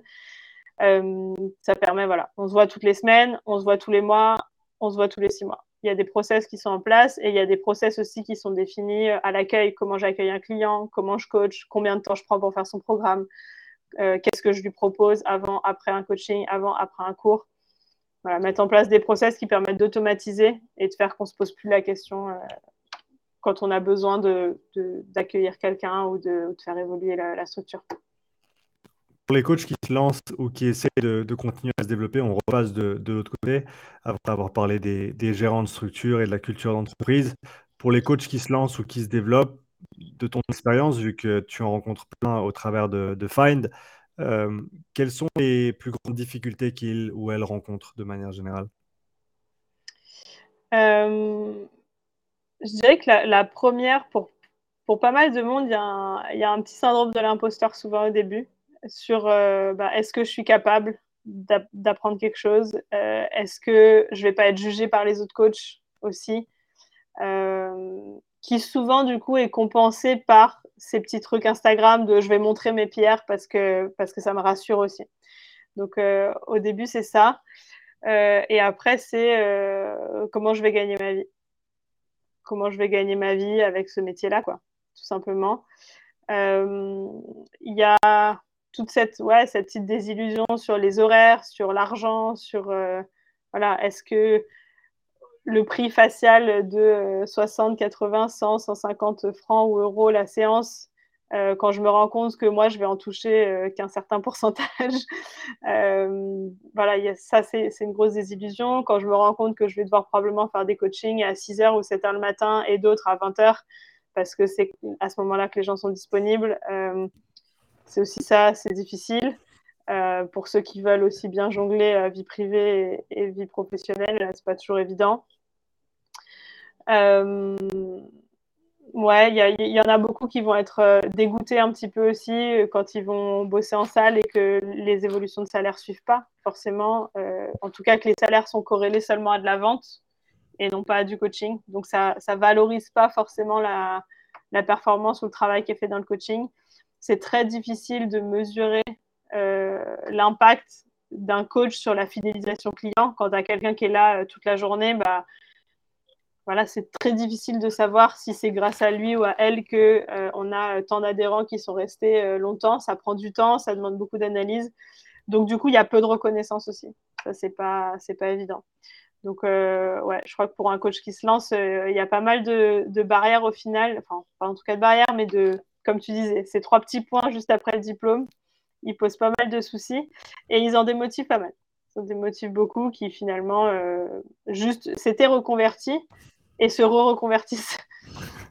Et c'est super dommage en fait parce que pour beaucoup c'est des passionnés. Euh, c'est juste que le chemin euh, qui est montré sur Instagram de je suis un coach entrepreneur et tout va bien et j'ai 200 000 clients, bah, ça marche pas du premier coup, ça prend du temps. C'est un job qui est mine de rien un peu ingrat. Il faut accepter de donner des cours ou de faire des coachings pour une personne, pas forcément bien payé tout le temps pendant des semaines pour donner une récurrence et pour qu'au bout d'un moment, ça paye. Et, ça, quand ça paye pas, des fois, euh, c'est frustrant. Et c'est dur, ça demande beaucoup de discipline. Ouais. De ton expérience et ton vécu avec Find et euh, salle, etc., ça prend combien de temps pour, dès le moment où un coach ou une coach se lance pour pouvoir être euh, on va dire, financièrement stable en termes de revenus et en termes d'activité dans le coaching? Hmm. Bonne question. Je pense que on dit, on dit pour les entreprises en tout cas que c'est au bout de trois ans, tu trouves un petit peu ta stabilité, ton business model et, tu te stabilises. Pour moi, ça a été à peu près ça aussi. Euh, je crois qu'il faut compter ouais, au moins deux, trois ans en tout cas, parce qu'il faut imaginer le temps que tu vas avoir à trouver tes premiers clients, il te faut au moins un an, voire deux, de vision en fait sur tes chiffres aussi. Comme on l'a dit hein, mhm. dans le coaching, les mois sont tous différents, donc tu euh, tu peux pas espérer avoir une bonne vision financière euh, stable de ton activité avant d'avoir eu au moins une ou deux années complètes d'activité. Mhm. Donc moi je dirais que c'est au moins dans les au moins dans les deux trois ans. Euh, on compare aussi parfois une entreprise à un bébé. Donc, tu vois, les premiers mois, euh, il faut que tu sois tout le temps, tout le temps, 100% euh, dedans. après, à un an, il bah, faut que tu le surveilles aussi tout le temps parce qu'il marche, il va tomber dans la piscine qui est à côté et tu peux tout perdre. même si ça fait un an, bah, voilà, ça peut s'arrêter du jour au lendemain. Et puis, au bout de 3-4 ans, bah, voilà, commence à marcher, à parler, à être un peu plus, un peu plus stable. Et à partir de là, tu peux construire. Mmh. Mais ouais, donc c'est le message, c'est qu'il faut du temps et ça prend énormément de travail. C'est vrai que c'est pas un message qui est toujours chouette à entendre, mais non, mais ce serait c'est pire de le faire dans l'autre sens, de dire euh, deviens un coach, c'est cool, c'est facile, euh, tu t'entraînes, machin. Et au final, non, c'est pas un métier qui est facile, comme tu l'as dit. Il y, a des, il y a des moments qui sont ingrats, il y a des, des périodes prolongées même qui sont ingrates. Euh, tu dois, comme tu l'as dit, faire des choses. Moi, je sais qu'aujourd'hui, la, semaine de 40 heures de coaching, j'ai plus envie. Et j'avais envie à un moment donné, et ça s'est très bien passé, et c'était génial, et ça m'a beaucoup servi. Mais aujourd'hui, c'est pas la manière dont je souhaite opérer. Euh, mais il faut le faire. Et si tu as peur de le faire, euh, peut-être qu'il faut ou alors soit il faut pas t'engager, soit il faut, faut que tu sois au clair que eh ben, il y aura des compromis et ça va prendre peut-être beaucoup plus de temps pour te développer euh, parce que c'est n'est pas nécessairement un métier où c'est facile de d'évoluer et de passer des paliers euh, parce que justement on est toujours contraint par le temps, on est toujours contraint par les, les heures et euh, au final il y a un certain plafond aussi que tu vas atteindre à un certain moment avec ça. Ouais, et, là, quand tu dis faire la semaine de, de 40 heures de coaching, euh, tu es déjà au bout des deux premières années. Enfin, c'est pas ta première année que tu fais 40 heures de coaching. en fait, euh, il y a déjà la première étape, c'est trouver ses premiers clients. Je pense que les coachs qui débutent ou qui veulent débuter, qui t'écoutent, ils disent Ah, mais moi, j'aimerais bien faire 40 heures. Ah oui, oui. Moi, alors pour être clair, c'était, ça faisait trois ans que je coachais. Et, et, ça faisait trois heures que je dédiais chaque heure euh, où j'étais debout au coaching d'une manière ou d'une autre, que ce soit avec mes propres clients, que ce soit bosser pour d'autres organisations, bosser pour des salles, euh, faire du coaching de groupe, euh, aller faire de la prépa avec le club de rugby à Vancouver. Enfin, j'ai mmh tout fait pour remplir toutes mes heures. Au début, elles ne sont pas toutes payées. Euh, mmh mais au final, le fait que tu coaches chaque heure de la journée qui fait qu'un jour, tu seras payé pour toutes ces heures. Mais non, c'est pas comme ça que ça commence. Ça commence, tu as, trois clients qui se courent après. Si tu si de la chance, moi, ce que je dis toujours aux personnes qui débutent, c'est que si tu veux vraiment te lancer à fond, si tu n'as pas d'activité à côté, même si tu fais encore quelque chose à côté, chaque heure que tu pourrais dédier au coaching, il faut que tu, la, il faut que tu coaches. Il faut que tu bosses avec des amis, il faut que tu bosses avec ta famille, il faut que tu te crées un réseau, il faut que tu crées une réputation, il faut que tu pratiques, que tu pratiques. Parce que euh, si tu as le choix entre rester assis sur ton canapé 5 heures de temps, aller coacher 5 heures gratuitement, perso, moi, je vais coacher 5 heures gratuitement parce que je sais que dans une année, ces 5 heures gratuites, elles, auront, elles se seront converties et il y aura peut-être pas la, la, totalité, mais une part qui sera payée et, qui pourra me faire avancer. Mais c'est un investissement de temps qui est, qui est énorme euh, et d'efforts qui est énorme au départ, mais c'est comme tout, comme tu l'as dit, hein, que ce soit pour euh, maintenir une, relation avec un ou une partenaire, que ce soit avoir un, enfant euh, ou construire une entreprise, c'est les trois choses dans la vie qui, à mon avis, sont les plus difficiles, les plus valorisantes aussi, mais les plus difficiles à accomplir et qui demandent un influx d'énergie initiale qui est absolument monstrueux. et, et, ça, faut bien s'en rendre compte quand on veut démarrer. Ouais, c'est clair. Alors moi, je, je, me méfie toujours euh, du coaching gratuit, que je dis, je dis toujours au coach, euh, arrêtez de vous... Parce que justement, souvent, il y a, y a, un petit manque de confiance en soi. Et donc au début, c'est, ouais, je coach mes copains, je coach ma mère, je coach machin, mais j'ose pas trop leur demander d'argent. Alors bien sûr, il faut pratiquer un maximum. Mais du coup, euh, moi, je leur dis aussi, pratique à fond. Si tu sens que c'est des gens qui de toute façon ne te paieront pas, et, eh ben pratique. par contre, utilise ça. C'est-à-dire, euh, prends des photos, prends des vidéos, demande-leur des témoignages. Parce que coacher gratuitement, il faut s'assurer qu'il va y avoir un retour quand même, un minimum. Sinon, c'est du temps, entre guillemets, pas perdu parce que tu as appris, mais c'est du temps qui va pas t'aider à développer ton entreprise et où, du coup, tu vas devoir repasser du temps derrière à faire de la communication, etc. Du coup, c'est top euh, d'aller trouver tous les gens qui potentiellement veulent être coachés euh, gratuitement au début, mais je recommanderais à ceux qui se lancent de le faire dans des, dans des choses assez cadrées sur, OK, je t'offre trois ou cinq séances, et sur ces cinq séances, j'aimerais qu'on fasse un avant-après, enfin, cinq séances, tu vas me dire, il n'y aura pas énormément de choses sur un avant-après, mais euh, si le summer body en trois semaines, ça marche, ok. ça, dépend, ça dépend avec quelle compagnie de, de, de, compléments pharmaceutiques tu t'associes. ok. Euh, la fille qui, est censée, qui raconte n'importe quoi dans ce podcast. Euh, anyway, faire des programmes définis, tu vois, de dire bah on fait du contenu, je veux un témoignage pour pouvoir republier après sur mes réseaux sociaux justement. Ne pas mettre des photos de mes abdos et à l'inverse mettre un témoignage de quelqu'un qui a des abdos grâce à moi. Ouais, exactement. Alors, ouais, ouais, tu as, bien fait de le, relever. Je ne parle pas de du coaching gratuit dans le vide. C'est du coaching gratuit stratégique. C'est-à-dire que, comme tu l'as dit, c'est une période de temps définie. Ça peut être un nombre de séances. Ça peut être. Moi, je sais qu'au début, j'ai dit euh, aux premières personnes avec qui j'ai coaché, quand j'avais zéro client, quand j'ai littéralement débuté mon activité, j'ai bossé avec des amis et c'était, euh, on fait deux mois, on fait trois mois, je crois que c'est deux mois. Et euh, si tu apprécies le travail qu'on a fait, euh, bah, j'aimerais bien que tu me laisses un témoignage sur ma page Google. J'aimerais bien que tu me mettes en relation avec trois personnes qui pourraient bénéficier de mon service également. Et tu, et tu commences comme ça. Et tu, et tu montes et tu montes. Mais il y a toujours une idée de stratégie derrière.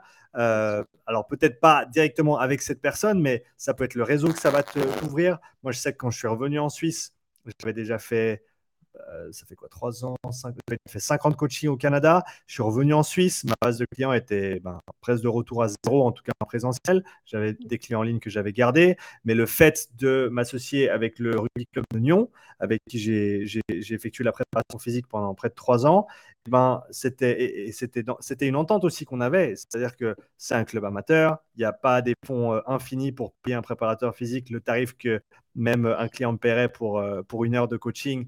Euh, alors que je passais 3-4 heures là-bas sur le terrain, 2, 3, 4, 5 fois par semaine. Mais le réseau que ça m'a ouvert, la visibilité que ça m'a permis d'avoir, euh, j'ai documenté mon processus avec eux et, au final, ça m'a ouvert énormément de portes. Et c'est une des raisons pour lesquelles je peux être aujourd'hui où, j'en suis dans mon développement. Mais, mais ça, il faut que ce soit très très clair dès le départ. Euh, et, comme tu l'as dit, il ne faut pas faire les choses dans le vide. Il faut les faire de manière intelligente et savoir où tu vas et savoir quelle est, ton, quelle est ta prochaine étape, comment tu vas évoluer par rapport à ça. Euh, c'est extrêmement important. On transitionne pour parler d'un petit événement qui se passe d'ici un mois, c'est ça? C'est le 20, hein? Le 20 novembre. Exactement. Le 20 novembre. et si je ne me trompe pas, non, c'était fin octobre, je crois qu'on avait fait le premier avec Sav l'année dernière. Euh, soit fin octobre, soit fin novembre. Je ne me rappelle plus exactement la date du premier. C'était il y a deux ans maintenant? Non. Bah, c'était après le premier confinement, donc 2020. Euh, oui, c'est un truc de fou. Donc ça devait être en octobre 2020. Je pense que vous en avez fait deux. Et nous, on a fait les éditions 3 et 4 en mai 2022. Et... Non, ça devait être 2021 alors. Non, non, c'est 2021. C'était fin d'année, ça je le sais. Et je crois que c'était fin octobre. Euh, donc on n'en est pas loin. Donc je pense que ça va être proche d'un an après le, euh, les débuts de, cette idée qu'on avait eue avec Saverio de se lancer et de rassembler des coachs en présentiel parce que là, on a parlé de, beaucoup de choses très très importantes et très très intéressantes. On a touché au monde digital, mais le, présentiel, ça reste euh, le, centre du, débat, à mon avis. Et c'est là aussi où on évolue hein, au quotidien. Quand on coach, on va coacher en personne.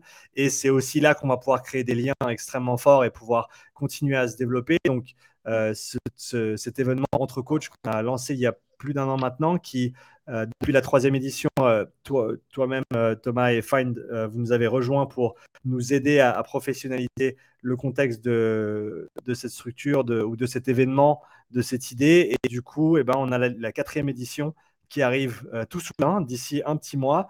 Et donc, parle-nous un petit peu peut-être bah, pour toi qui a rejoint ce projet en cours de route, qui maintenant a vraiment pris les rênes véritablement de ce projet entre coachs avec Find, euh, qu'est-ce qui t'avait intéressé dans le projet au départ quand on avait pris contact avec toi, si je ne me trompe pas, euh, ben, pour l'édition 3 Et où est-ce que tu vois ce projet avancer dans les, mois et les années qui viennent? Yep. Euh, ouais, c'est un, projet qui, nous tient vraiment à cœur maintenant. Et, euh, je vous remercie d'ailleurs, Sav et toi, de la confiance que vous accordez et de ce projet qu'on mène ensemble. C'est vraiment cool. Euh, moi, ce qui m'intéresse, c'est le côté communautaire, bien sûr, et c'est le fait de euh, ramener un maximum de points de vue ensemble et de faire évoluer la communauté ensemble. Euh, moi, quand je lis un bouquin, je me rappelle toujours d'une ou deux idées, rarement plus. Et du coup, c'est aussi ce que j'aime faire naturellement avec les coachs et les salles que je rencontre, c'est essayer de retenir une ou deux idées de ce qu'ils m'ont dit et pouvoir après mettre ça dans une synthèse à disposition de la communauté. Et je crois que ça, c'est aussi super, enfin, c'est du coup super important de le faire aussi en, en présentiel et du coup d'échanger. Moi, ce qui m'a sauvé dans des périodes où c'était difficile d'être entrepreneur, parce qu'il y en a, et il y en a eu plein, euh, c'est de, de, rencontrer d'autres personnes et de me rendre compte qu'ils vivaient parfois la même chose que moi et d'évoluer les uns avec les autres en disant bah, Toi, qu'est-ce que tu as mis en place dans ta boîte? Euh, Toi, en tant qu'indépendant, comment tu as évolué, etc. Donc, c'est ça vraiment qui m'intéresse dans cet événement-là, euh, de pouvoir permettre aux gens d'échanger entre eux. Euh, et au-delà de ça, bah, de le favoriser en apportant des gens qui ont un peu plus d'expérience, un peu plus d'années de, coaching et d'entrepreneuriat derrière eux, euh, qui vont parler sur un sujet en particulier et du coup récolter aussi tous les, les, avis et les questionnements de, de l'audience, entre guillemets. Euh, donc cet événement-là, ce sera le 20 novembre à Lausanne, cette fois, euh, pour le prochain. Ça se passe chez Beat Fitness à Lausanne, qui nous accueille. Euh, c'est un super studio, un peu type boutique gym à l'anglaise, qui est... Oh, c'est beau ce que tu fais. qui, est, qui, est, juste derrière la gare de Lausanne, donc hyper facile à atteindre en train pour ceux qui viendraient d'un petit peu plus loin. Donc, c'est effectivement un événement communautaire où on va vraiment mettre l'accent sur le networking. Euh, et vraiment, il y a pas mal de personnes qui m'ont demandé si c'était accessible à tous. Il y en a que j'ai rencontrés qui m'ont dit Ah, mais pour moi, c'était que pour les gens super euh, expérimentés, etc. Mais non, justement, c'est vraiment accessible à tous. Que tu démarres ton, ta formation même, que tu sois pas encore coach, euh, que tu mmh viennes de mmh commencer dans le milieu du coaching, que tu aies 5 ou 10 ans d'expérience. Et j'ai été super contente de découvrir qu'il y avait même des, des, des, dirigeants de salle euh, de Suisse romande qui se sont inscrits. Donc euh, je suis vraiment contente qu'ils nous fassent confiance. Et à la fois, on a aussi des gens qui démarrent ou qui sont même pas encore coach. Et c'est ce, ce, melting pot-là qui va, euh, je pense, apporter le plus de, de, de valeur à l'événement je vois que tu fais défiler les intervenants. Donc justement, cette, euh, cette année, on, enfin sur cette édition-là, on s'est dit qu'on voulait vraiment faire intervenir des personnes aussi pour inspirer, des personnes qui sont suivies. Tu vois, je vois que là, tu es sur Andreas. Andreas, c'est quelqu'un qui a développé une, une grosse communauté aussi aujourd'hui et mmh. qui inspire pas mal de jeunes coachs. Ken, mmh. pareil, Ken, il est formateur chez FitzPro et il y a beaucoup de coachs qui le suivent. Kat, euh, elle inspire aussi énormément, elle a beaucoup de clients, elle a vraiment développé sa spécificité euh, de coaching, son côté féminin aussi. Il n'y a pas beaucoup de femmes dans ce milieu-là euh, qui, font les choses comme elle le fait elle. Elle développe beaucoup ses réseaux sociaux. Donc chacun va venir parler un petit peu des sujets. Je ne sais pas si tu veux remonter un peu juste sur les titres de sujets et puis je reviendrai au lieu après. Avec plaisir. Euh, pour, ceux a... qui, pour ceux qui nous écoutent en audio sur la rediffusion, du coup, euh, ben non, l'événement sera déjà passé, donc tu n'as pas le choix. Il faut regarder le live, il faut regarder sur YouTube. Et si tu écoutes cet épisode en audio, eh ben, je suis désolé, l'événement est déjà passé la prochaine fois. Abonne-toi à la chaîne YouTube et regarde euh, les podcasts en live pour avoir toutes les infos sans en rater aucune. Vas-y, Flora, je te laisse enchaîner avec le, avec le, plan de la journée. Bon, si, si, tu nous écoutes et que tu n'as pas vu l'image quand même, tu peux aller sur find.sport et tu trouveras tous les prochains événements parce qu'il y en aura d'autres, bien sûr. Voilà. Donc, tu, tu n'es pas une âme perdue, comme pourrait le laisser entendre chaîne. euh, ok, donc dans, dans, cet événement, au niveau des, des conférences, on aura euh, en premier, on, on, ouvre vraiment la journée avec Sav, donc Saverio, qui est euh, l'honneur de Keep Up et qui a créé cet événement avec toi. Donc Keep Up Studio et anciennement CrossFit à Genève, qui va parler de donner une âme à son coaching. Tu parlais de culture d'entreprise. Bah, lui, c'est vraiment monsieur authentique fois mille. Il a, il a une âme juste énorme. Il transmet une grosse, beaucoup de bienveillance, beaucoup d'authenticité et il transmet vraiment ça avec son équipe et dans son coaching. Donc, il va venir en parler. C'est vraiment ce qu'il maîtrise et, je le trouve en tout cas très inspirant sur ce sujet-là. Mmh euh, moi, je parlerai ensuite de mon dada qui est de choisir une carrière en phase avec sa personnalité. Je pense qu'on en a assez parlé depuis le début de ce, ce live. Euh, il y aura Tom Hills qui est le fondateur de Beat Fitness qui est euh, qui nous arrive euh, d'Angleterre et qui est justement beaucoup cette culture euh, boutique gym et qui a ouvert du coup Beat Fitness à Lausanne et qui va parler un petit peu de de qu'est-ce que c'est d'être un entrepreneur pour de vrai, donc un petit peu des sujets aussi qu'on a abordés pendant ce podcast.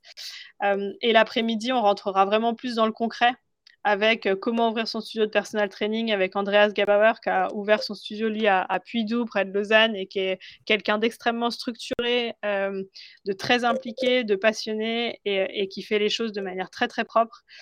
Euh, ensuite, Kat, donc coach Kat, qui parlera de comment produire du contenu sur les réseaux sociaux.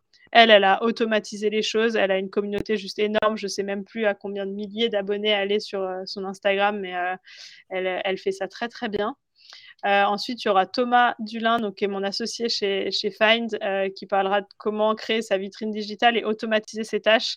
Alors lui, c'est vraiment, euh, on dit souvent que c'est l'homme de l'ombre, mais voilà, c'est vraiment celui qui sait, qui est derrière la technique et qui fait tout ce qui est l'automatisation, la prise de rendez-vous, les paiements, la page que tu es en train de montrer. Mmh. Toutes ces choses-là pour se faciliter la vie et justement en tant que coach pour passer plus de temps sur son activité de coaching et moins sur son WhatsApp à gérer les rendez-vous avec ses clients. Euh, et euh, dernière euh, conférence, et pas des moindres, ce sera aussi avec Ken Porchet, donc, qui est le fondateur de Fundamentals, qui accompagne les coachs qui veulent se lancer et qui est aussi formateur senior chez, chez FitzPro. Lui, son gros dada, c'est la vente. il en parle aussi très bien. Il est très inspirant sur le sujet-là. Et il parlera de comment fixer ses prix et réussir sa vente. On aura la chance de manger des magnifiques bons plats préparés par Boca Food le midi et de grignoter aussi des snacks euh, offerts par euh, Mel's Store. Donc, euh, ça va être vraiment une très belle journée et, je me réjouis. c'est vraiment génial et, j'adore ce que, parce que comme je l'ai dit, hein, vous avez pris lead avec Fan et sur le, développement de cet événement, on a, on a plus d'intervenants, on a plus de diversité et comme tu as dit, commencer à, à, ramener tant d'horizons divers et variés qui vont pouvoir apporter justement euh, de, la, de, la, complémentarité hein, sur toutes leurs compétences et toutes leurs, euh, connaissances. Euh, est-ce, que tu, est-ce que tu peux déjà dire combien de, personnes tu as d'inscrites pour cet événement? Parce que je sais que vous avez déjà fait exploser les compteurs par rapport à la dernière édition. Ah, c'est un peu, je sais pas, c'est un secret? Non, c'est pas un secret. Pour l'instant, on a pour l'instant, on a 25 inscrits, et on espère vraiment enfin, on espère en tout cas sur cette édition, rassembler au moins une trentaine de de personnes. Il faut se dire encore une fois qu'on est en local, donc on est en local, en présentiel, sur un mmh. jour, mmh. particulier, et petit à petit, on va le faire grossir. on on aime en tout cas maintenir aussi ce côté euh, intimiste, c'est-à-dire que si on a trop de personnes, bah, on dupliquera en fait les conférences mmh. pour qu'il y ait toujours des groupes de 15 personnes maximum pour favoriser l'échange. Sinon, on se rend compte que c'est difficile de donner la place à tout le monde et du coup, il n'y a pas vraiment de place pour le networking. On, s'était dit quand on a commencé à travailler ensemble avec toi et Sav que l'important pour nous, c'était pas de faire des conférences où on délivre du savoir et puis euh, à une audience et puis ciao bye. Euh, l'important, c'est vraiment de favoriser l'échange, donc de laisser de la place aussi aux gens qui viennent, qui vont avoir plein de choses à nous dire, j'en suis sûre. Ils vont tous avoir plein de, de retours d'expérience à partager sur leur vision aussi du sujet. Donc sur cet événement-là, on s'attache aussi à, laisser du temps pour ça et à faire des petits comités euh, pour, euh, pour pouvoir échanger sur ces sujets-là. Et du coup, euh, ça m'amène à dire où est-ce qu'on l'emmène? Bah Forcément, vu qu'on on veut faire les choses de qualité et qu'on veut toujours garder du temps pour l'échange et qu'on ne peut pas garder les gens trois jours avec nous, malheureusement, euh, et que tout le monde ne peut pas faire euh, trois heures de route ou dix heures de route pour venir à Lausanne ou à Genève. Euh, nous, notre but, c'est de faire une tournée avec cet événement et d'aller l'amener au plus proche de, tous les coachs pour pouvoir justement transmettre un maximum. Ouais, j'adore cet aspect d'échange. C'est une des choses qui était ressortie pour moi dans la troisième édition, la dernière qu'on a fait. C'est les, les moments entre les présentations, c'est presque là où il y avait le plus d'animation. Il y avait tellement de, de- d'échanges entre les, différentes personnes qui étaient présentes, que ce soit les personnes qui avaient présenté ou simplement les, euh, les, coachs, les étudiants, tout- toutes les personnes qui étaient venues assister à ça. Et c'est important de le rappeler, comme tu l'as dit, hein, c'est pas réservé aux coachs confirmés, etc. C'est vraiment ouvert à tous tous ceux qui souhaitent se lancer, qui se sont lancés, qui sont en train de se lancer. Parce que au final, si tu peux développer ces, ces compétences-là euh, dès le départ, ça va certainement t'éviter pas mal d'erreurs euh, dans les premières semaines et les premiers mois et, et, et t'économiser un petit peu de temps, potentiellement d'argent aussi dans ton développement ou en tout cas te donner les clés pour que tu saches exactement dans quelle direction tu dois pousser euh, et, et peut-être éliminer certains doutes que tu as sur euh, voilà, comment il faut procéder pour pouvoir se développer. Ouais, ouais, et j'encourage vraiment, peu importe le niveau de développement, que ce soit, euh, comme tu dis, des jeunes ou des plus expérimentés, à nous rejoindre sur ces événements-là ou, ou sur d'autres événements qu'on organisera plus tard, parce que c'est justement ce mix d'expérience et de, et de, ouais, de durée d'expérience et de variété d'expérience qui fait toute la richesse de l'événement, justement. Mmh. Nous, on, on, fait intervenir des gens qui vont soulever des questions plus que donner des réponses. Euh, soulever des sujets, donner des pistes qui fonctionnent. Mais derrière, après, la richesse, elle vient aussi des gens qui sont dans l'audience, elle vient aussi de tous ceux qui vont dire, OK, moi, mon expérience, c'est ça. Parce que, comme on l'a dit, euh, le coaching, c'est un, une niche. Chacun travaille dans sa niche, que ce soit sa niche euh, de spécialité de sport ou sa niche euh, locale. Si tu es en physique, les gens font pas 50 km pour venir se faire coacher par toi. Donc, tout le monde travaille dans une niche. La majorité des coachs, on va dire, travaillent dans une niche, ce qui veut dire que chacun va avoir des expériences particulières à partager qui viennent de sa niche et qui vont permettre aux autres aussi, soit de trouver, soit d'affiner leur niche, soit voilà, de, de s'élargir aussi un peu plus. Donc, je pense que c'est vraiment ça la richesse de l'événement. Flora, ce fut un, plaisir absolu de te recevoir sur mon podcast. Euh, ça faisait un moment que ça devait se passer euh, après que tu m'as invité sur le, le tien. D'ailleurs, pour ceux qui souhaitent écouter cette, euh, cette, cet épisode-là, c'est Radio Vestiaire, hein, ton podcast Radio Vestiaire, ouais. Radio Vestiaire. C'était quel épisode? Je ne me rappelle plus. Bah, c'était le premier de c'était cette. Le premier, okay. bon, bah, c'était le premier. J'ai eu la, eu la, la chance, l'honneur de t'avoir pour le premier épisode. On avait fait déjà des, deux épisodes avec euh, le coworking où on bossait à Lausanne qui s'appelle Sportworks, ouais. euh, mais sur notre chaîne à nous qui s'appelle Radio Vestiaire et qu'on a créé en janvier 2022. Mmh. Euh, C'était toi le premier. D'accord. Bon, bah, allez écouter le premier épisode de Radio Vestiaire. Euh, on, parle un peu de, on, on, parle un peu de moi et des choses en dehors du, du coaching. Donc, je crois que tu avais eu d'autres retours intéressants par rapport à ça. Euh, quoi qu'il ouais, arrive, pour.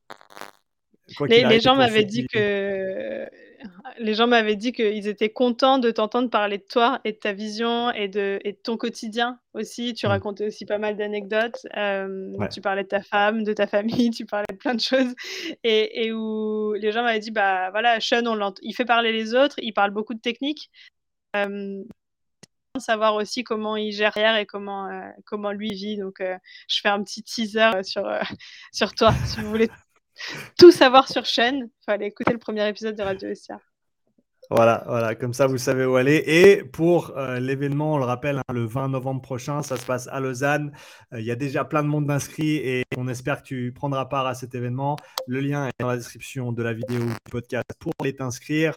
Euh, va suivre Fine Sport sur Instagram, lien dans la description également. Euh, Flora, en tout cas, c'était un grand plaisir de passer ce petit moment avec toi et euh, je me réjouis de, de, voir tous les retours de ce prochain événement et de, de voir où vous allez pouvoir emmener euh, entre coachs à l'avenir.